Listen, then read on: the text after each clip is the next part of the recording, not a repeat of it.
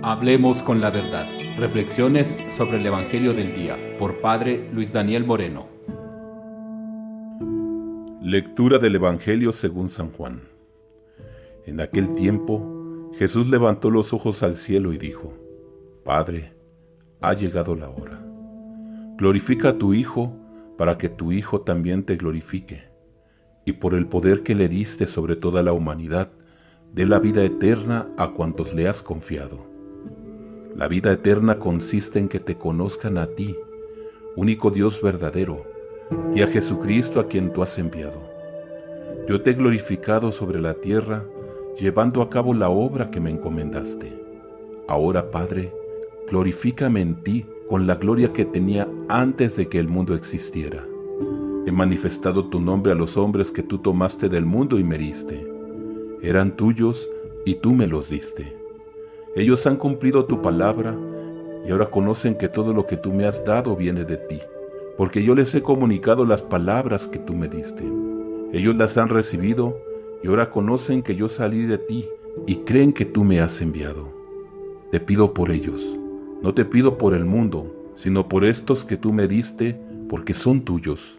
Todo lo mío es tuyo y todo lo tuyo es mío. Yo he sido glorificado en ellos.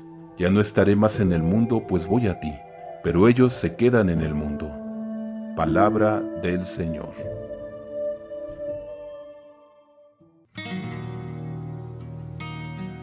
Uno de los textos más llenos de profundidad escritos por el apóstol San Juan se encuentra contenido en la oración sacerdotal de Jesús.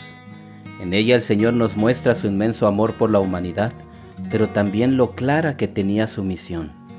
En Jesús el llamado de la hora representa el momento más importante de su misión, cuando el Padre lo requiere con todas sus fuerzas y sentidos puestos en lo que realizará. Para nosotros, ese llamado de la hora significa el momento en el cual Dios nos pide responder a nuestro compromiso bautismal y enfocarnos en descubrir la misión para la cual nos trajo aquí a la tierra.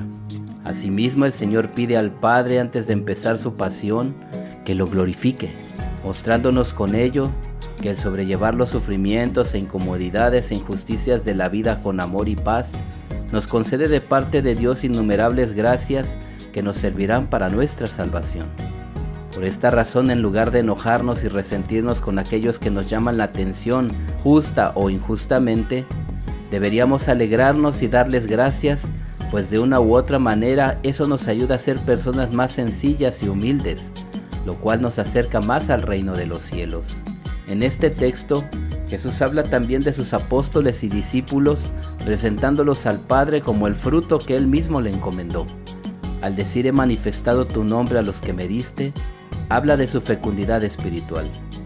Esto nos muestra que todo hombre y mujer están llamados a ser fecundos, cada cual según su condición y dirección.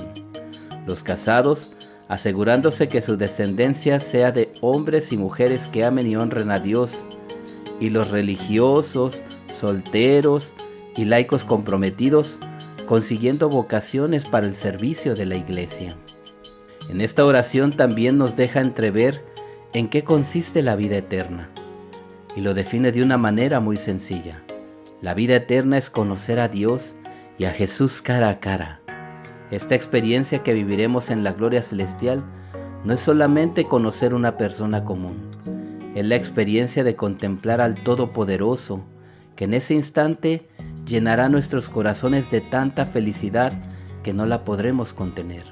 En ese instante también nos abrirá el entendimiento y comprenderemos todo lo que pasamos en la vida y toda pregunta encontrará respuesta.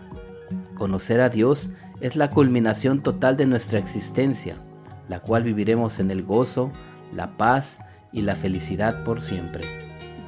Por último, Jesús eleva una plegaria por nosotros, dejándonos ver que debemos vivir esta vida con cautela, pues el mundo intentará atraernos para que no cumplamos nuestro propósito.